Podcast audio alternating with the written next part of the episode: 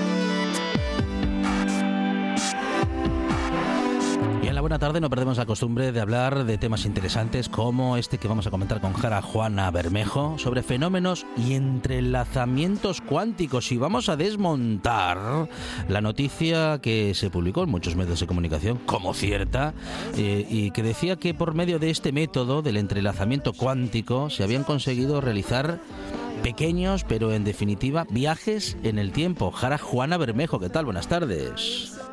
Hola, buenas tardes. Jara es científica, física, informática, experta en computación cuántica y activista por los derechos del colectivo LGTBI.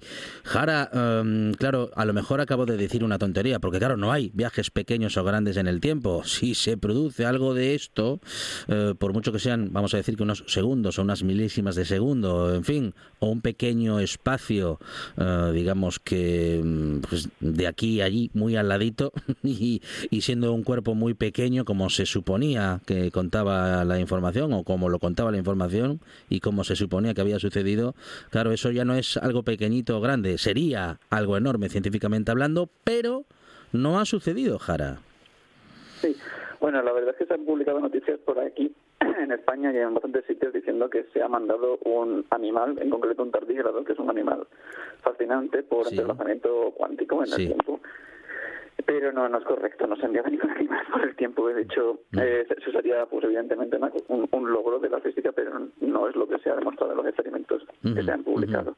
Bueno, vamos a aclarar entonces, bueno, que lo que se ha publicado no es cierto. Si usted ha visto en estos días que eso, que un pequeño, que un eh, bicho muy pequeño, microscópico, eh, ha podido viajar o así podido ha podido ser trasladado de un sitio a otro, eso no ha sucedido. En todo caso, ¿qué es lo que sí ha sucedido, Jara? Eh, se ha publicado un preprint, un preartículo sobre eh, unas personas que tienen un eh, sistema, un, pequeño circuito en su laboratorio con dos bits cuánticos, dos qubits. eso es un, un bit cuántico, es como cuando tenemos un ordenador y tenemos un bit clásico, sí. pero estos bits tienen propiedades físicas muy interesantes que se llaman propiedades cuánticas que, les, que son, se, investigan desde el siglo XX porque tienen aplicaciones en tecnología. Por ejemplo, un láser es una luz eh, muy coherente que creamos hoy en día utilizando efectos cuánticos. eh, el tema es que eh, estas personas han puesto un animal, eh, que es un tardígrado, en su, en su dispositivo, en su experimento, eh, con sus, bits que están en su laboratorio y mm, han dicho mm, que, bueno, han creado un estado que ellos llaman estado entrelazado eh, en su dispositivo experimental y dicen que es, el animal está entrelazado con estos bits. Eh, el tema es, esto del entrelazamiento, ¿qué carajo es? Eh, pues resulta que cuando tenemos dos dos bits, eh, los, dos bits podríamos ser, por ejemplo, imaginémonos dos imanes. Sí. Eh, o dos ceros y unos, puestos en dos lugares diferentes del espacio. Uno podría estar en Almería y otro podría estar en, en Badajoz. A la vez. Eh, ¿Me sigues? No, digo que a la vez, que pueden estar en dos sitios eh, a la vez, o podrían estar en dos sitios a la vez. Hay, que ponerlos en alguna parte, ya estoy hablando de, de lo que viene siendo, si tengo yo un imán, pues uno lo coloco en un sitio, ah, otro lo coloco en otro, sí, sí, sí. pero no estamos hablando todavía de nada raro, no, bien, no estamos hablando de la película de la mosca, no estamos teletransportando nada. Bien, bien. Entonces, eh, se dice que ese tiene un estado entrelazado eh, cuántico, si estos estados tienen ciertas propiedades de correlaciones muy fuertes entre ellos.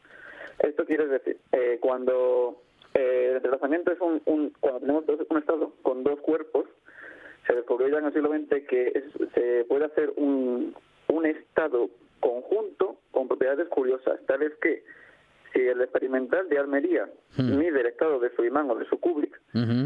Eh, y después va a Badajoz y mide el estado del otro imán, Sí. observa siempre el mismo estado de las dos medidas. Eh, entonces, es- esto es lo curioso, ¿no? Que como que mides en un lado y te da un cero, vayas a Badajoz, mides y te da también otro cero. Y eh, si te da un 1 en el otro lado, te puede dar un 1 también en el otro lado. Y si le haces una virguería al imán de un lado, le dejas evolucionar y, el, eh, y luego mides, verás una evolución también simétrica en el otro qubit. Entonces, como que eh, tenemos entrelazamiento, quiere decir que el, el, cuando medimos, eh, eh, lo que vemos en un laboratorio va a afectar al laboratorio del otro. Esto da lugar a un montón de malentendidos sobre, sobre que aquí se está realizando una especie de teletransporte. Que, por ejemplo, la gente dice, de hecho, que esto podrías verlo que es como una acción a distancia extraña. Eh, eh, se hay gente que dice que esto quiere decir que se está enviando información más rápido que la luz. Y eso es, un, por ejemplo, un, un mito, porque aunque tú mides en un laboratorio un cero y luego vas, vas al otro laboratorio y ves un cero, Sí. tienes que mandar la medida de un laboratorio al otro para saber que, que se ha visto un 0 o un 1 en tu experimento. Entonces no se transmite información más rápido que la luz. Eh, ¿Qué pasa? En este, este- en este experimento eh, se tiene un sistema cuántico donde se podría crear entrelazamiento y se ha puesto en ese sistema este animal al tardígrado. Sí. Y resulta que, bueno, el sistema son do- unos circuitos eléctricos a muy bajas temperaturas con propiedades superconductoras. Resulta que el tardígrado interactúa eléctricamente o magnéticamente con uno de los superconductores y entonces parece que el tardígrado, la presencia del bichito, cambia las propiedades de uno de los qubits, de uno de los de los de uno de uno de tus imanes. Sí. De tal manera que los experimentalistas de estas universidades, que son de Singapur y de Polonia, de Malasia y Dinamarca y Reino Unido, dicen que se ha acoplado el tardígrado a uno de los bits, entonces tienen un estado entrelazado con los tardígrados.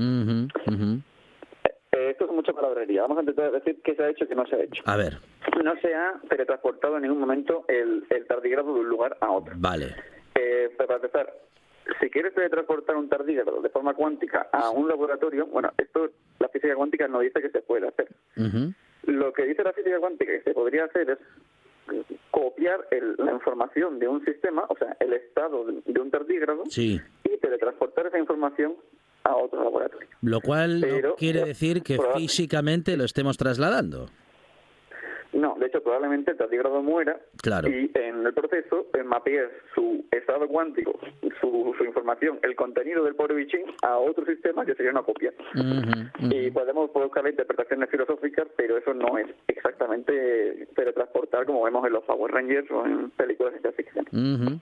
Pero que además, en este sistema, en este experimento, tampoco se ha creado un, un, un, un sistema que pueda hacer un teletransporte cuántico del estado del tardígrado.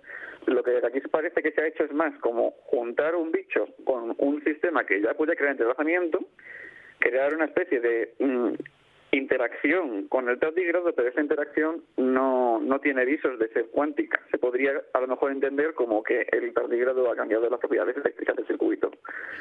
Igual que si le ponemos una guarrería al circuito puede cambiar las propiedades eléctricas, eso podría ser consistente también y no se explica aquí que no sea lo que esté ocurriendo. A lo mejor podríamos poner un, modificar el circuito, hacerlo un, poner un capacitor más grande, también podría cambiar las propiedades de- del circuito de una manera parecida.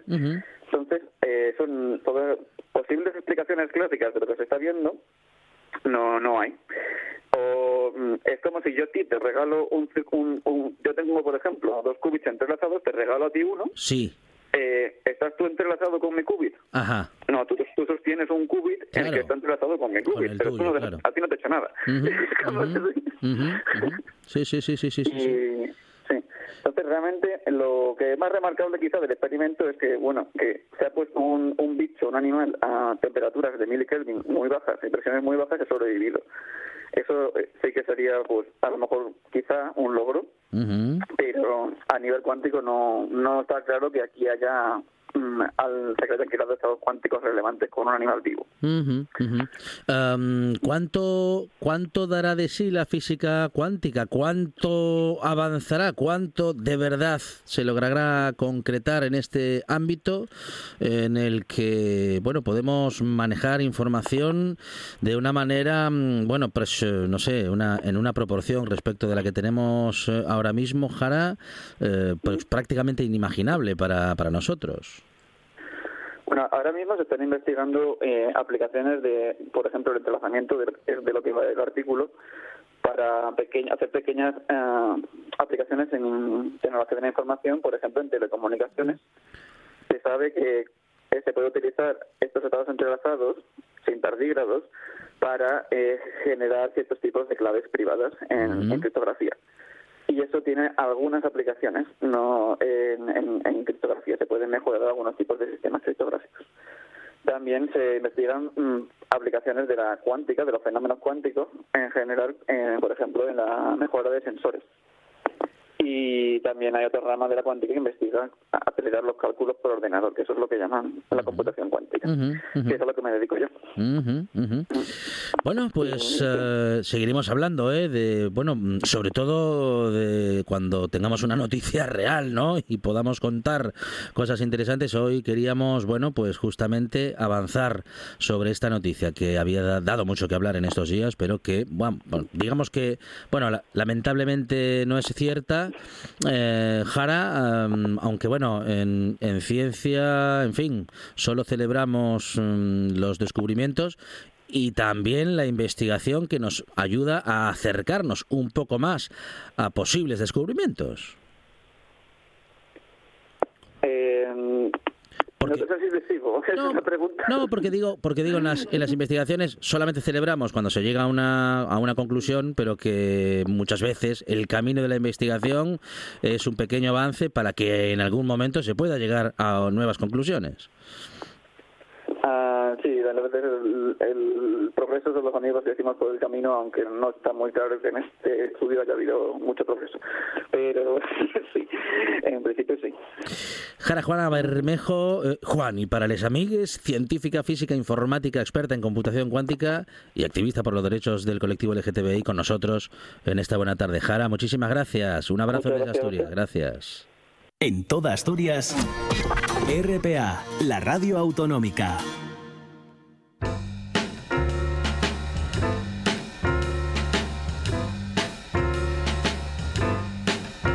bright light, big city,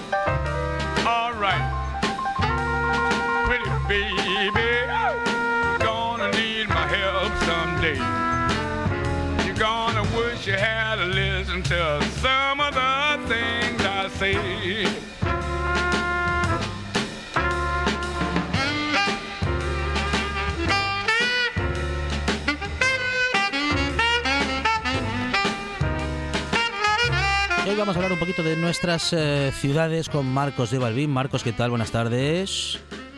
Hola, buenas tardes. Bueno, hablamos del espacio público, de la movilidad en ciudades como Oviedo, Gijón, Avilés, eh, bueno, en las metropolitanas, Marcos, que siguen cambiando, que evolucionan, que bueno, que también que quieren adaptarse a los tiempos y que en algunos casos, bueno, pues lo hacen generando mucha polémica, ¿no? Sí, eh, bueno, eh, en realidad tiene, tiene es decir, eh, la ciudad tiene básicamente espacio público y espacio privado. El espacio público, pues son las calles, las plazas, los, los edificios públicos, que, y después está el espacio privado, que digamos que es de, la puerta hacia adentro, digamos cuando vivimos en un edificio, pues tenemos un espacio que ya es semipúblico, semiprivado, que es la propia escalera o el ascensor de nuestra comunidad. No sabemos los problemas que hay en una comunidad. Eh, pues de alguna manera con el espacio público pasa lo mismo, que, que, que, que, hay puede haber intereses encontrados. O sea, mm. no todos tenemos las mismas prioridades. No vamos de alguna manera hay Sí, sí, no, no, iba a decir que no, nunca vamos a contentar a todos y a todas con las mismas medidas, pero que lo que tiene que estar en la cabeza de quienes diseñan las ciudades ¿Cuáles son las cuestiones que, que, tienen que tener, mm, bueno, pues como prioridades quienes toman este tipo de decisiones y, y, en qué en qué conocimientos deben basarse? ¿Quiénes, qué, qué tipo de profesionales y de oficios tienen que apoyar a los que deciden y a las que deciden para acertar en esos cambios? Bueno, ahora ahora mismo eh, en cualquier área de conocimiento lo que predomina se llama una cosa que se llama complejidad, que decir, vivimos en sociedades complejas. Entonces, para abordar cualquier tema, y la ciudad es un espacio complejo, y lo que pasa en el espacio público es tiene, tiene una gran complejidad porque, porque intervienen muchos intereses contrapuestos y muchos conocimientos que hay que poner a disposición. Entonces, siempre, cada vez más, para cualquier cosa que abordes, necesitas equipos multidisciplinares en las que tiene que haber pues urbanistas, tiene que haber geógrafos, tiene que haber eh, eh, expertos en, tráfico, en, hay un, amplio espectro. Y es importante siempre que haya gente que sea especialista en lo suyo y que colabore en un equipo para buscar las mejores soluciones, porque las soluciones nunca son únicas y sobre todo las soluciones que para una cosa pueden servir, para otra pueden ser contraproducentes. Y por eso es importante que haya expertos en cada una de, esas áreas para poder contraponer y, encontrar cuál es la mejor solución, la que es menos conflictiva. Entonces, bueno, pues estamos hablando de, eso, de, de al, final todos los, los agentes de la ciudad tienen que estar de alguna manera implicados, pero bueno, en, en, las áreas, en los, ayuntamientos pues suele haber eh, eh, ingenieros, arquitectos, geógrafos, que que hay, hay gente que tiene que, estar y que tiene que aportar. Los cambios... cada vez es más importante que trabajen mm. juntos. Los cambios para, en, la, en la movilidad eh, tienen que ir acompañados de nuevas infraestructuras. A ver, por, por un lado, o sea, lo que es el espacio público es un espacio en el que se producen básicamente dos cosas. Una es la movilidad, o sea, necesitamos desplazarnos para ir para, para ir de un lado al otro y para relacionarlo. Y después otro, espacios de relación, que son espacios de encuentro, espacios donde yo me encuentro con los demás. La ciudad es por lo que es, porque es un espacio de relación. El éxito de la ciudad es que es un espacio en el que, digamos, que estamos muy pegados y estamos obligados a relacionarnos. Y eso es un fermento de creatividad. Entonces, a partir de ahí hay un espacio que es limitado, el espacio público no es infinito. Entonces, tiene que caber todos los usos y la movilidad ocupa mucho espacio en, el espacio público, es un depredador de, espacio. Y dentro de la movilidad hay distintas formas de movilidad. Durante muchos años se le ha dado prioridad al coche, al transporte eh, privado y, y, en menor medida al transporte público.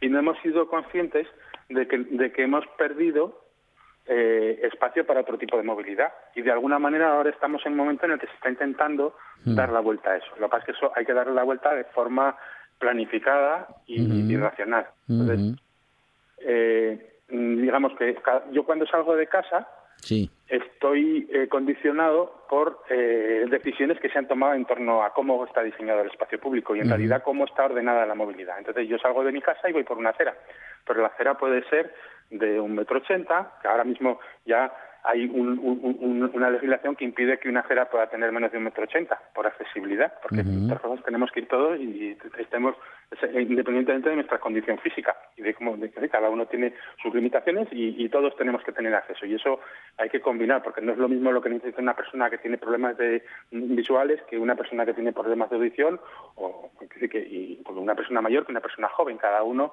necesito utilizar el espacio de una forma y volvemos otra vez a que cada uno tiene unos intereses y que, hay que juntarlos y ponerlos de acuerdo para llegar a la mejor solución. Entonces, yo puedo tener una acera de tres metros, puedo tener una acera de cinco o puedo tener una acera de, uno y medio. ¿En qué, eso, eso ¿Con qué se pega? Con que, de alguna manera yo también quiero poder acceder con mi coche y poder aparcar cerca. Yo puedo, quiero poder ir en bici, pero yo quiero ir en bici de forma segura. Yo quiero ir por un sitio donde sepa que no me va a atropellar nadie. Y yo si voy por, el, por la acera, quiero que no me atropelle un patinete, por ejemplo, o que no me atropelle una bici. Entonces, si yo salgo a la calle y voy por la acera y tengo que ir al supermercado, lo más probable es que tenga que cruzar la calzada. Pero yo cuando cruzo la calzada, normalmente ¿qué hago? Me voy a un paso de cebra, bajo a la calzada y vuelvo a subir. Pero además normalmente voy a buscar el paso de cebra porque el paso de cebra no está en mi recorrido natural. O sea, yo encuentro un montón de cosas que no asumo como barreras, pero que lo son. Porque en realidad yo no le da prioridad al peatón, yo le he dado prioridad a otros sistemas de transporte y otras formas de movilidad. Y eso que son actos que tenemos asumidos, porque los hemos asumido poco a poco, porque de alguna manera la ciudad ha ido haciendo poco a poco y poco a poco el coche ha ido adquiriendo un protagonismo cada vez mayor, pues eh, es lo que de alguna manera hay que reconsiderar. ¿Quiere decir que hay que quitar el coche? No, hay que ponerlo en relación con los otros modelos de movilidad. O sea que esto, esto bueno, tiende a cambiar, es evidente y, seguirá esa tendencia. Es decir, eh, las ciudades se seguirán rediseñando para que cada vez utilicemos menos el automóvil y más otro tipo de, transporte. Bueno, bicicletas y patinetes hoy crecen y crecen.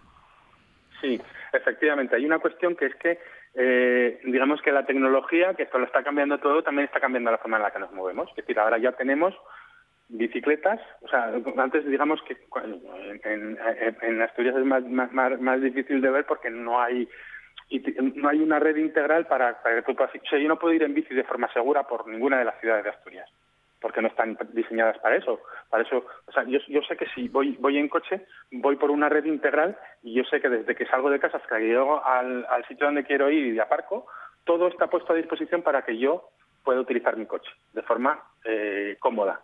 Y eso supone un ingente eh, gasto de, recursos públicos para que eso sea así.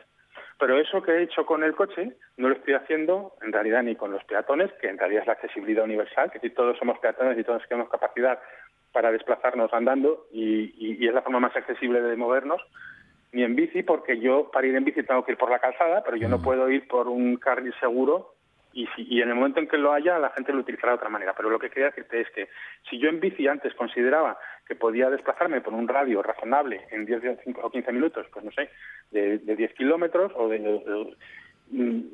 con la bici eléctrica yo simplemente he duplicado la capacidad de alcance. Es decir, yo tengo más capacidad para desplazarme en bici, siempre que tenga unos itinerarios seguros por los que ir. Si yo quiero ir en autobús, yo no puedo estar hablando de que no se usa el transporte público cuando yo tengo un autobús cada media hora, porque yo necesito que mi autobús pasen cada cuarto de hora y necesito que esté a una distancia de mi casa.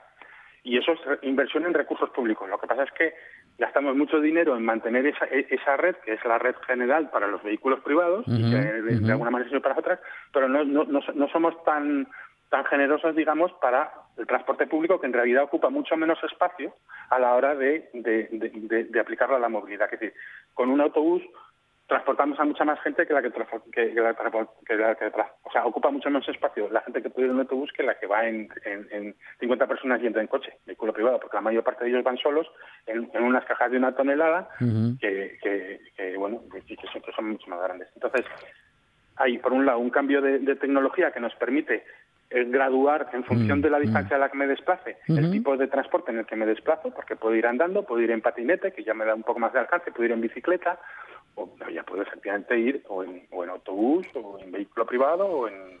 Luego la solución, Marcos, no es hacer coches más grandes, ah, eh, bueno, cada vez más grandes, eh, pero eléctricos, sino más bien todo lo contrario, ¿no? Es decir, la solución no es solamente lo eléctrico, ah, habrá más cuestiones, sobre todo, sobre todo, no utilizar, eh, bueno, eso, como dices, ¿no? Eh, cajas enormes para ir una o dos personas dentro. Claro, hay, hay una cuestión. Primero, que los recursos energéticos, o sea, eh, hay una crisis energética, ¿no? Digamos que estamos cambiando de modelo pero a pesar de todo los recursos energéticos por el momento son limitados. Entonces, si yo tengo que desplazar una tonelada, me va a costar más desplazar una tonelada que desplazarme a mí mismo. Con lo cual, en función de la distancia a la que vaya a desplazarme, es que es irracional tener que recurrir a un, a un aparato de una tonelada. No, no, tiene sentido. Y después hay otra cosa, que es que incluso yendo, eh, y, además eh, eh, lo que estás diciendo de que un coche grande ocupa mucho más es que se nota y se nota en la ciudad. Es decir, que cuando los coches son más pequeños realmente todo también fluye de otra manera.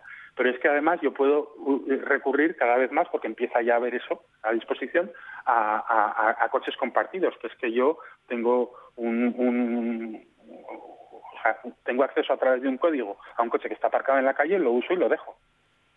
Y, eso me, ahorra en realidad tener el coche yo, que eso también es una cuestión, porque ¿cuánto me cuesta tener un coche? Tengo que tener un seguro, tengo que comprarlo, tengo, que decir, hay un montón de gastos que si nos ponemos a sumarlos y a eso le sumamos todo lo que nos cuesta desde lo público mantener una red integral para el vehículo, pues podemos decir, pues igual es que lo que tengo que hacer es mantener esa red integral, pero dejar parte de los recursos que tengo para las otras redes integrales. Tengo que tener una red integral para que yo pueda desplazarme en bici de forma segura desde cualquier parte de la ciudad. Tengo que hacer que yo, yendo andando, tenga las menos interrupciones posibles, o, porque yo, por ejemplo, si, si voy a cruzar un paso de cebra, yo tengo la prioridad porque yo cruzo. Yo, yo, cuando yo cruzo los coches se tienen que parar. Pero cuando pongo un semáforo, muchas veces pienso estoy protegiendo al peatón, pero en realidad lo estoy penalizando porque le obligo a parar y a esperar a que pueda pasar. Es decir, hay un juego en el que, y, eso es lo que hay que medir, qué prioridad le damos a cada, a, cada, a cada sistema. Y sobre todo, si yo quiero sustituir un sistema que ahora es el hegemónico y es al que dedico todos los recursos, que es el del vehículo privado, por, por otro más amable que me permita tener una ciudad de mayor calidad, que pueda liberar espacio para, para espacios de relación, yo ahí ya necesito. Eh, espera, que se me, se me ha ido el santo al cielo. Eh, ¿Qué te estaba diciendo? Bueno, em, eh, eh, estábamos hablando justamente de bueno de, de, ese gasto de recursos para mantener las infraestructuras para automóviles y que bueno en fin buena ah, parte de ese dinero sí, se podría utilizar para otras cosas que esa transición hmm, de un hmm. modelo a otro hmm. hay que hacerla anticipando cuál es el otro modelo. Es decir, yo tengo que generar una red integral, o sea, yo tengo que mejorar eh, la disponibilidad de espacio para el peatón, yo tengo que hacer aceras más anchas, pero todo y, tengo que quitar eh, eh, barreras que pongo, tengo que hacer que en lo posible el peatón se, no tenga que bajar a la calzada, sino que sea la calzada la que tenga que subir al nivel de peatón para cruzar. Eso es una cosa muy fácil. llevamos muchísimos años suprimiendo barreras arquitectónicas y simplemente deprimiendo las aceras para poder bajar cuando era menos costoso y hmm. en realidad más razonable que el coche tuviera que subir y bajar, porque el coche como tiene limitada la velocidad, en realidad hasta le viene bien que hmm. tenga que hacer unos ligeros badenes de vez en cuando, para ser consciente del espacio que estar y, y, qué es lo que... Por ejemplo, cuando, cuando estamos hablando, eh, es que es muy interesante porque yo cuando, cuando tengo una calzada, o sea, cuando, cuando la calzada está separada de la acera, lógicamente, cuando hay, cuando hay ese bordillo, ese bordillo lo que hace es, por eh, básicamente, protege al peatón del vehículo. Que Para que el vehículo privado pueda ir a una cierta velocidad, yo tengo que establecer algún tipo de barrera para impedir que... entonces, cuando yo haga una calle peatonal, una calle 10 que se llama, yo, yo, puedo, yo puedo permitir que convivan el vehículo privado con, con el peatón y con la bici, pero entonces hago una sola plataforma. Por esa plataforma significa que el coche obligatoriamente tiene que ir muy despacio porque lo que es vulnerable son el resto de los usuarios de la plataforma. Cuando separo una plataforma de la otra es primero porque yo sé que, que el vehículo tiene unas connotaciones y supone unos peligros que hay que, que hay que cuidar. Y cuando yo pongo un paso de peatones en el que en el que obligo a subir y bajar suavemente, no hace falta que sea un pues yo lo que estoy haciendo es que el conductor sea consciente de que no es su territorio, que es un territorio en el que tiene que tener cuidado y que por ahí pasan los peatones. ¿Es Marcos de Balbín? Sí, sí, sí, dime, dime Marcos. Sí, nada, que, todo eso es un proceso en el que poco a poco tenemos que ir cambiando de mentalidad, porque en realidad sí que es verdad que, digamos, estamos abocados a ese cambio. Eso, es incontestable.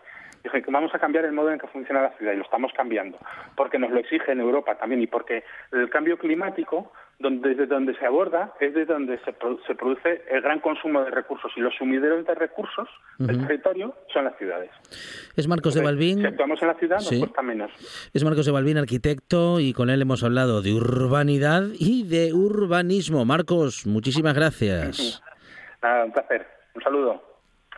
En RPA te lo contamos todo. Información al minuto con el rigor y la pluralidad de lo que somos. Un servicio público.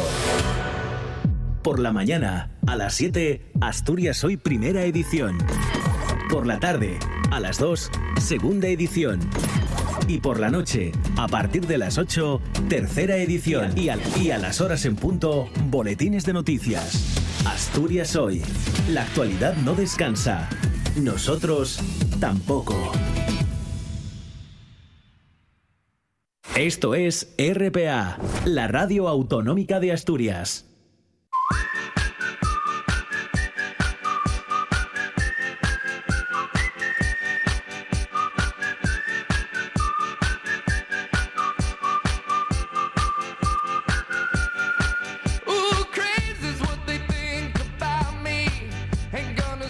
Atención, atención. Es la primera vez en tantos años, Monchi Álvarez, Sí. que nos preguntan qué pasa con los moderniellos. Aquí están. Hoy Ya, ya. tampoco vienen. Normal, a ver, es que es Claro, normal, sí. causamos furor. La eh, gente- la Pero- gente- Pero, ¿moderniellos o moderniello? Porque últimamente solo viene uno. Sí, de hecho he tenido que contestar, eh, contestar sí, vienen, pero sin el plural. Dani Eh, Gallo, ¿qué tal? Buenas tardes. Hola, hola. Ahí estamos con Dani Gallo de Línea y Media de Comunicación y Gap Media. Me gusta su jersey. El modernillo. Me alegro, regalín de. Reyes. Color mostaza precioso. bien, muy bien. Mostaza, Sí. bueno, sí. Mostaza Sí. incenso. Una mostaza con naranja. Mostaza, Sí. pero de la, de la que pica, de, de esa, de la fuertona. De, de Dijon. Oh, la Sí. de Dijon, qué rico. Mostaza anaranjada. Muy bien. Pues sí, sí, eh, reconozco que es un regalín de Reyes que me encanta. Y. ¿Y esto, qué, es- qué es esto que suena? Pero. A ver, a ver. Ya nos enteraremos. Sí, sí, me dejó. Alguna maldad del técnico de Don Juan.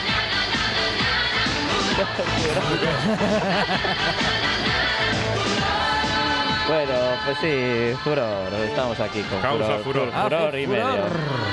Bueno, pues nada, otro lunes más. Aquí estoy con en buena compañía de ustedes dos y de. Dicen que es el Blue Monday. Sí, sí, sí, sí. Que sí. hoy, cuando me lo preguntó Carlota Suárez, Sí. yo creía que se habían inventado otro lunes para vender, o sea, otro día para vender cosas. Y, Bueno, y así es. Así, Eh, así claro, es. Si, y- si quieres lo desgranamos Pero más en no profundidad. puede ser, porque o sea, sí, sí. utilizan el concepto de que se supone Sí. que es el lunes más tri- o sea, el día más triste del año, no sé qué, por qué, quién se lo inventó.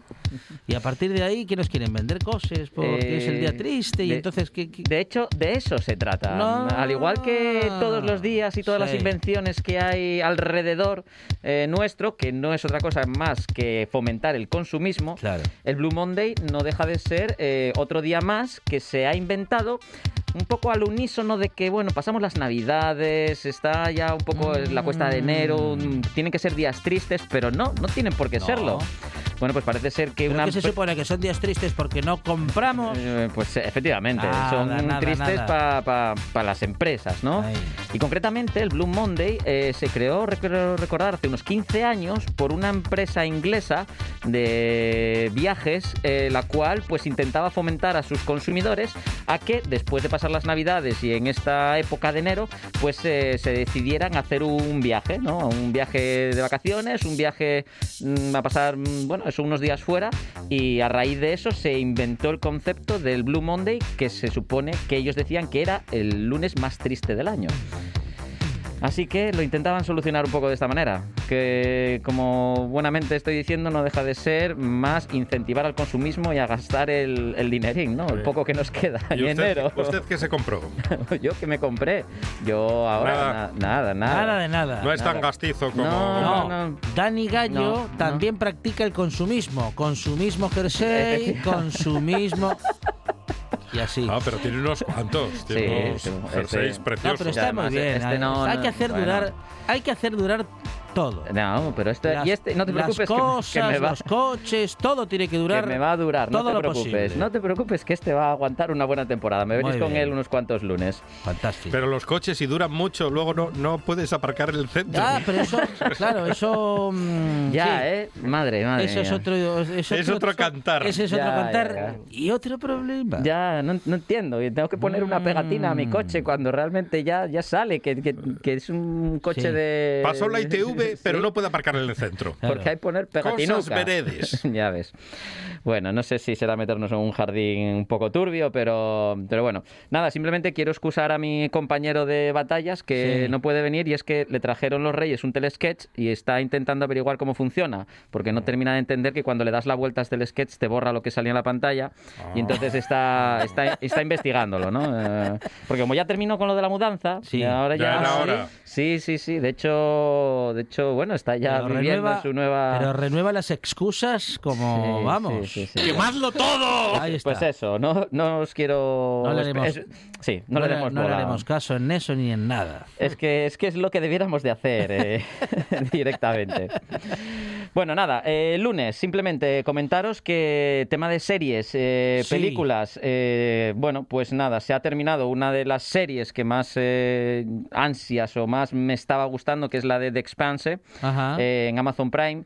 Y bueno, el último episodio un poquitín descafeinado, pero lo que es en sí el conjunto de la serie me parece una auténtica maravilla, una, una pasada. Así que si tenéis la ocasión de, verla, os la recomiendo 100%.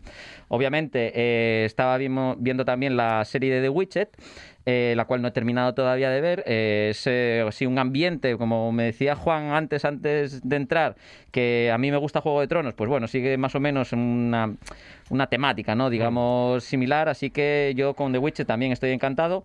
Y por lo demás, pues, pues nada, simplemente vida social, salir a pasear y, y no echar mucho tiempo delante de la pantalla. Así que no tengo más series ni películas que comentaros esta semana. Muy bien. Eh, ah, o sea que ha vivido más. Sí, sí, Dani sí, Gallo sí, esta sí. semana. Intento, intento socializar, ¿no? Eso Muy que bien. nuestro mi compañero de batallas no hace. Y, No le y da no, el no aire. socializa ni aquí con nosotros. ¿No le porque da el aire desde cuándo a? Yo creo, Porque no se asoma ni a la ventana. yo creo que desde que saltó de, del Orrio eh, no... Panera, Ah, Ah, panera. perdón. Desde que saltó de la panera eh, le cambió bastante el aire a Gombao.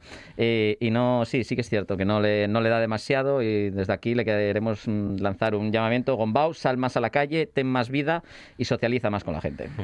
Muy bien. Es un consejo de Dani Gallo. Sí, sí, sí, sí, sí. Para Alberto Gombao y la gente que en general mm, se queda demasiado en casa. Efectivamente. Eso es. Bueno, mira, los que no se van a quedar en casa, porque Sí. estoy seguro de que están muy contentos Hombre, de... a ver, los que en estos días ya es que ya estoy escuchando, no, pero yo me tengo que quedar porque estoy Sí, confinado. sí. Bueno, sí, vale. Bueno, vale. Digo por obligación no, o por necesidad no. Siete días. Pero es que hay gente Siete- que Más, más de siete. hay Ah, gente que no ya- sale de casa ya ni, cambió ni para ver si están puestas las calles. Sí, ahora son siete. Ah, siete, El vale. mes que viene serán cinco.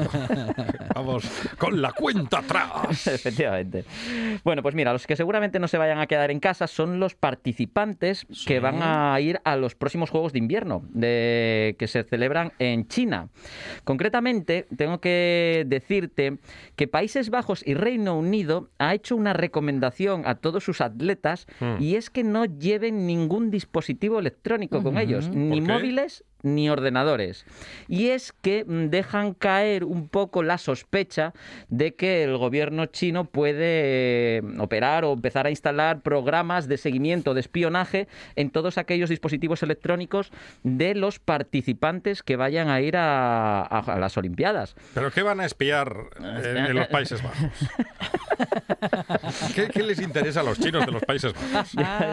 Ya ves, Y de los ingleses tampoco, son ganas de darse importancia. Pues eh, parece ser que es una recomendación y bastante, bastante importante, ¿no? Porque hay veces que ha habido casos en los que a la entrada de las fronteras o de aduanas en, en China, a la gente ha tenido que presentar sus dispositivos electrónicos y eh, les han intentado insertar programas eh, maliciosos dentro de un teléfono móvil o ordenadores. Ese Walmart me lo deja ahí un Eh, momento. sí, sí, oye, el Walmart me molaba, ¿eh? Ese seguramente que no se hackea. ah, es verdad. Ahí no pueden meter ni, ni Na- espías, nada, ni información, ni nada de nada. Ahí no se, no se ve nada más que el Bueno, casete de algo, Junco. algo al lado de la pila sí puede entrar. Como mucho pueden meter algún, bueno, algún micro secreto, pero ya se tiene que tomar mucho trabajo. Ya, ya, ya, pero para escuchar la música, ¿no? Porque Claro. la verdad que ir con el Wallman y el casete habla- de Junco na- y, No, y nadie va a hablar. tal. Cuando uno Bueno, va yo- con eso, no va hablando. Yo lo llevo en el alza todavía. Sí, sí, sí. Oye, pues eso sí que es ser cuando- moderniello. Cuando suena lo del play, se da la vuelta a todo el mundo. ¿Y eso? ¿Ese ruido? Bueno, bueno, pues nada, simplemente que sepáis que la verdad que es bastante llamativo, ¿no? Que países enteros hagan la recomendación a sus atletas de que no lleven con ellos esos dispositivos. Sí les van a dar unos eh, equipos de sustitución, aquellos que no tienen ningún dato suyo personal, para intentar preservar que no accedan a sus datos y que no les eh, copien nada de, de información que tienen dentro. Muy bien. Así que en China, los Juegos de Sí, Invierno. sí, sí, del 4 al 20 de febrero, o sea, no queda nada. En tres semaninas empiezan las Olimpiadas de invierno. Qué frío allí con el pedrolo ese y, y la fregona. ¿Cómo se ¿Qué llama Pedro, eso? no? Eh, El- curling, el curling. curling. Sí. Curling. El, ped- el pedrolo. el pedrolo helado. Bueno, Creo en que lo van a llamar así a partir de En ahora. realidad se llamaba Pedrolo, pero como sonaba muy mal el holandés, Ya, le ¿eh? pusieron curling. Sí, en holandés era... Que tamp- Que tampoco se sabe muy bien qué significa Ya, ni de dónde viene la palabra, pero bueno, Curling. ahí Ya, está. ya ves, hay Es- es apasionante ese deporte. Gente barriendo Pero- el hielo. Ya, ¿eh? ¿Y por qué? ¿Por qué se cambiaron el nombre? Parece antes era Holanda, sonaba bien, ahora Países Bajos, ¿no? Sí. Es algo que no, no entender, pero bueno. Eh, nada, más noticias eh, importantes, o por lo menos eh, para ciertas empresas. Y es que eh, Starlink, que son las antenas de conexión vía satélite a internet que Sí. está que está poniendo Elon Musk alrededor del mundo Sí. la verdad que mm, ciertamente son una maravilla para aquel que bueno que las pueda adquirir porque de mano son bastante caras Ajá. eh, por unos 500 euros te compras la antena más luego una conexión a internet que ronda unos 100 euros Ajá, al mes sí. puedes tener internet en cualquier parte del mundo Sí. y esto es O gracias sea, yo, yo es- eso lo pongo, en mi- pero yo tengo que ir con la antena por ahí. eh, bueno esto te vas a tu casina del pueblo Como en te el pones Forest la Core. antena sí. ¿Se que bien quedaba en el Forest Core la antena? Pero tengo que andar con una se- antena de dos metros y medio por se la pillaba, calle. No, se pillaba Radio Andorra no lo veo muy práctico. ¿eh? No, no es una antena de dos metros y medio, es una Sí. antenuca más o menos de unos 50, 60 centímetros que podemos poner en el tejado de nuestra casa o en el jardín. No le hicimos mucho caso a Monchi Álvarez con Sí. la antena del Forest Core, pero Claro, Ya, ¿se es- acuerda? lo Quedaba- copia todo, o sea, ¿eh? agarraba Quedaba muy todo. bien. Sí, sí, sí. Bueno, pues con estas antenas la verdad que son un poquito caras, pero tienen la ventaja de que podemos eh, tener acceso de alta velocidad en cualquier parte del mundo. Ajá. Y más o menos, ahora mismo O sea, se está empezando... Yo coloco esa antena en mi casa. En la casa del pueblo, en la casa, Sí. casa del pueblo en la que no tienes internet, pues eso, eso, es. pones Y la tengo antenuca internet ahí, pero yo marcho de ahí y sigues teniendo y internet me hasta allí. conecto a la IP que me da No, te, esa antena. te o- generas allí una red, una red de Propia. internet propia eh, Ah. en tu casa donde no te llega ningún tipo de señal de internet. Sí la puedes ¿Y tener se, la puedo, ¿Se la puedo vender a los vecinos? Bueno, eso ya, Ah. digamos que usted puede hacer negocios con sus Ahí allegados. ya veo, ya veo. Es que la, la cara B. la cara de. Bueno, Ya veo posibilidades. Me pues, la verdad que posibilidades tiene un montón. A mí no me gusta Elon Musk, salvo que comparta sus negocios con los demás. Bueno, pues este negocio en concreto, en el cual lleva eh, poniendo satélites en órbita desde hace unos cuantos años y está plagado Sí. de satélites, pues con ello puede darnos un servicio de internet de alta velocidad en sitios en los que no hay conexión. Tiene cara de Pero- dormir poco, Elon Sí, Musk. sí, sí, la verdad que, que sí. sí. Es que tiene muchos problemas encima. Es que el pobre. ¿Ah, sí? sí, sí, esto. Es no lo hace que más que tiene- lanzar cohetes. Es lo que y- tiene ser multimillonario. Ya, ya, ya. Y, Pero el de los está- cohetes no es Jeff Bezos. y, y este también. Ah, Estos también. están tan sobrados y, Claro. y tienen de todo. A Bezos no lo trago. Bueno, pues simplemente. Ese es el de Amazon, ¿no? Efectivamente. Ese, el que, el que, El que salió fue- del cohete eh, con el sombrero sí, sí, el sí, Es que mismo. tiene, un aplauso a mano abierta. Te generó, te generó trauma, ¿no? Eh, verlo salir con el Normal. sombrero de cowboy. No, eso fue lo de menos, pero de- es el detalle, el detalle también importa. Bueno, pues simplemente eh, quiero comentaros un detalle importante y es que con las antenas estas de Starlink eh, no tuvieron en cuenta un problema. Uh. Y es que eh, son una auténtica pasada las antenas, Sí. eh, no son muy grandes, Ajá. pero están teniendo unos problemas muy grandes de conexión por culpa de los gatos y las palomas. No puede ser. Sí, sí, sí, sea, sí, sí, sí. Todo tecnología es el- la última creación. Llegan Aquí cuatro, Y cuatro va, gatos. y va un gato y se la carga. Aquí en nuestra revista de Flipboard, donde Observamos ponemos todas las noticias, Pero eso es, y- es muy baja la antena o, Es que es o una- el gato trepa muy alto. es una antenuca así con forma de plato Sí, cóncavo que no es muy grande. O sea que al final lo de la flanera era cierto. O sea, hicieron una antena para internet sat- de- por satélite Sí, sí, y sí. tiene la forma de un, de, de un, cuenco, molde para flanes. Efectivamente. Pero esto ya lo sabíamos hace, hace 70 años que lo sabemos. Ya, Y ya. llega el gato y dice, Claro. aquí me voy a quedar. Bueno, pues la sí. cuestión es que en sitios remotos donde hace mucho frío, y es lo que suele ser habitual en Sitios las- remotos donde hace mucho frío. Es que es lo que Después de Cantadera, el TPA. Suele ser lo habitual donde tienes la casina del pueblo, pues Claro. está fresco allí, ¿no? Te Sí. pones la antenuca. ¿Y qué otra cosa mejor puede hacer el gato donde Sí. nota un poquitín de calor? Y es que se sube encima de la antena, Ah, nota el calorín y se, calor. Y se, y se ponen ahí. Pues tanto los gatos como las palomas Sí. están generando un problema importantísimo a la conexión de Internet por culpa de que no hacen más que ponerse encima, mover la antena y eh, estropear pues esa conexión que estábamos teniendo de alta velocidad. Así que eh, un Entonces, negocio, un imperio millonario se ve afectado por unos gatetes y palomas. Ya no habrá que decir, de allá, el gamoniteiro, ¿no? El gato, ya se subió el gato otra vez. El gato que está triste y azul. Efectivamente. Como el lunes. Sí, sí, sí, sí, sí. Bueno, pues nada, esto no sé si mm, Jeff Bezos mm, inventará algún sistema que evite que tener estos problemas, pero de momento lo tiene y es bastante serio. Pues sí. Fíjese que, claro, no, no piensan en muchas cosas, pero al final no, pe- no piensan en lo, mm, no sé, En, en lo importante, en lo más en lo, fácil. en lo cotidiano, en lo En del los animalinos del Sí, Señor. Sí, sí, sí. Efectivamente, es que claro, esto todo esto en una oficina, esto Claro. queda muy bien, así en, en el papel, ¿no? Que el papel lo soporta todo, queda guapísimo, pero luego en la vida real no, no son las cosas igual, ¿eh? Ya. Ahí está. Bueno, El papel lo soporta todo, que es el lema de la burocracia española. sí, sí, sí, lo sé, lo sé. Por eso lo, lo digo Porque aquí. se ¿no? siguen necesitando papeles para, Para todo. todo, para todo. ¿No? Y ah, no se lo pierda que la forma de digitalizar en nuestro país Eso es lo mejor. es recibir un PDF, imprimirlo, papel, sí. Claro. firmarlo, escanearlo y enviarlo por correo electrónico. Es que lo mejor... No se lo pierda. Digitalice. A la española. Claro, no. Eso no es, eso es otra cosa. Ya, bueno, pues nada, de- dejémoslo ahí, corramos un... Un estúpido velo. Efectivamente. ¿Y hay más informaciones? Bueno, sí, mira, el año tenía que traer una noticia buena eh, para los consumidores y, Sí. y me parece que esta es bastante importante. Bajan el IVA. Eh, no, Eh, no. desaparece el IVA.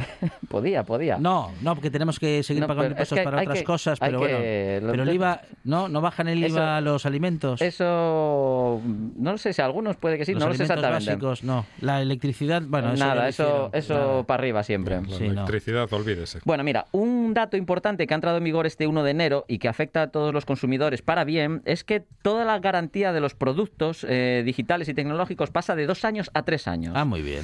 O sea que cuando compramos un dispositivo electrónico, eh, etcétera, etcétera, vamos a estar cubiertos ya por ley eh, con una garantía de tres años, lo cual pues viene a hacer o a intentar que todo aquello que compremos pues bueno tenga un poco más de vida útil, ¿no? Porque al final de, de lo que se trata es de proteger al consumidor con que a los dos años de tener tu producto pues que no se acabe la, la- la garantía, ¿no? Y seguir pudiendo disfrutar de, de ello, ¿no? Porque aquí no le ha pasado que por casualidad, Sí. por casualidad, ay, que se estropeó este cacharro a los dos años y un mes, o a los dos años y dos Y meses. dice, "Ay, Qué está en- rabia da. ¿Qué Está en garantía. No. no. Por A- mes y medio. Dice que no sabe cuándo caducó la garantía. Esta misma mañana. Ah, pues eso, ¿por Claro. qué será, eh? Qué casualidad Mm. que se haya tenido que crear Sí. incluso un término que es la obsolescencia programada para estas cosas. Bueno. Pero bueno, eh, en Europa estamos, y más O sea- concretamente en España, O sea que ahora se van a romper a los tres años. Las- bueno, pues un año Bueno, más, ¿no? a ver, que, a ver, a ver. que tenemos para Sí, sí, disfrutarlo. sí, sí. Pero bueno, esto, esto bueno, es Bueno, una buena noticia. Un año y- más de garantía para todos los productos nuevos. Efectivamente. Y qué para rabia todos da los productos. cua- cuando uno lleva cualquier cosa a arreglar o llevaba, dice, le trae más a cuenta comprar otro. Ah, no, yo le digo que no. No, no, no, no, no, no. Salvo Pero que usted sea... lleva las finanzas de mi casa, es para decir No, eso. no. Pero yo le diría que no. ¿eh? A mí Sí. me pasa eso y le digo no. No, por eso le digo eh, Sí. que... Hay que habría hay que arreglar Habría las que decirle, cosas. pero usted no está para arreglar aquí. Eso es. claro, no para llevar claro. las finanzas de mi casa. Sí, sí, sí, sí. Y concretamente, ahora que dices eso, hay otra norma que ha entrado también en vigor que obliga a las empresas a tener productos para poder reparar todo aquello que tengamos tecnológico y creo que ha pasado de 5 años a 10 años. O sea que las empresas están obligadas a tener piezas de repuesto Muy bien. para eh, poder reparar eh, todo aquello que, tenemos. hombre, pues, Aunque llegue de Alemania la pieza, sí, que es no, algo no. que se dice mucho. Sí. Es que esta pieza Viene de Alemania. viene de Alemania como si Alemania fuese Sí. Sí, Urano. claro. Sí, sí. Lo traen, podrá, podrá llegar algún día, lo digo yo. traen en la Enterprise. Lo, lo trae un alemán andando. en chanclas y calcetines. Y sin dirección y sin GPS y sin nada. No Sí, sabe sí, dónde sí. Bueno, bueno. Ay, Pues bueno, que venga bueno. de Alemania el repuesto, ya llega el recambio, ya llegará y ya lo repararemos. Hay que hacer que las cosas duren. Efectivamente. Cierto. Bueno, vamos con más noticias. Y es que eh, el año, mm, con estas cosas que estamos comentando, empiezan bien para los consumidores, pero para los que no empieza muy bien el año, son concretamente para dos agentes de policía del Cuerpo de Los Ángeles los cuales pues ignoraron una llamada de alerta de robo y estaban no con los donuts. y no, no estaban con los donuts, pero concretamente estaban cazando Pokémon. Se descubrió ay, ay, que estaban con su móvil eh, a la eran, caza de policías y gilipollas. Estaban con su teléfono móvil a la caza de. Sí. con el juego este de Pokémon, intentando cazar pues unos Pokémon con su teléfono. Y eh, pues eh, decidieron que eso era más importante a atender una llamada de auxilio de un robo que se estaba efectuando. Ah, muy bien. Lo cual, pues, eh, no ha derivado en otra cosa que se descubrió lo que estaban haciendo y automáticamente el cuerpo de policía de Los Ángeles los ha puesto de patitas en la calle. Porque allí directamente te despiden y hasta luego, Lucas. No, Muy no tienes tu, tu plaza ahora, de por ahora vida. van a tener tiempo para cazar más Pokémon. Sí, sí, sí, sí. La verdad que sí, oye, bueno, si, lo, si es lo que querían hacer, oye, pues por mí genial, ¿no? Que estén ahí día y noche Que a la están caza. atracando la tienda de la esquina. Espera, que estoy con Pikachu ahora. Oye, pues, pues, pues, pues efectivamente, tal cual, tal cual lo acabas de decir tú, así ha, ha sucedido. Así que esperemos que estos dos agentes se lo piensen mm, más veces, o por lo menos que otros, si hay otros que Sí. se plantean hacer lo mismo o lo están haciendo, que se lo piensen dos veces. Bueno, pues ahora ya no tendrán la oportunidad, al men- al menos no de hacerlo como policías, pero eh, bueno, en fin, eh, igual se pueden dedicar a algo eh, que les haga entrar en razón y que sepan que hay que tomarse el trabajo con más responsabilidad, como lo hace Dani Gallo, que eh, contra viento y marea, haga frío o haga calor, llueva o truene, está siempre con nosotros en esta buena tarde, porque Dani Gallo es un moderniello que nos habla de tecnología y de muchas cosas más, al menos una vez a la semana, en esta buena tarde. Dani, muchas gracias. Un placer.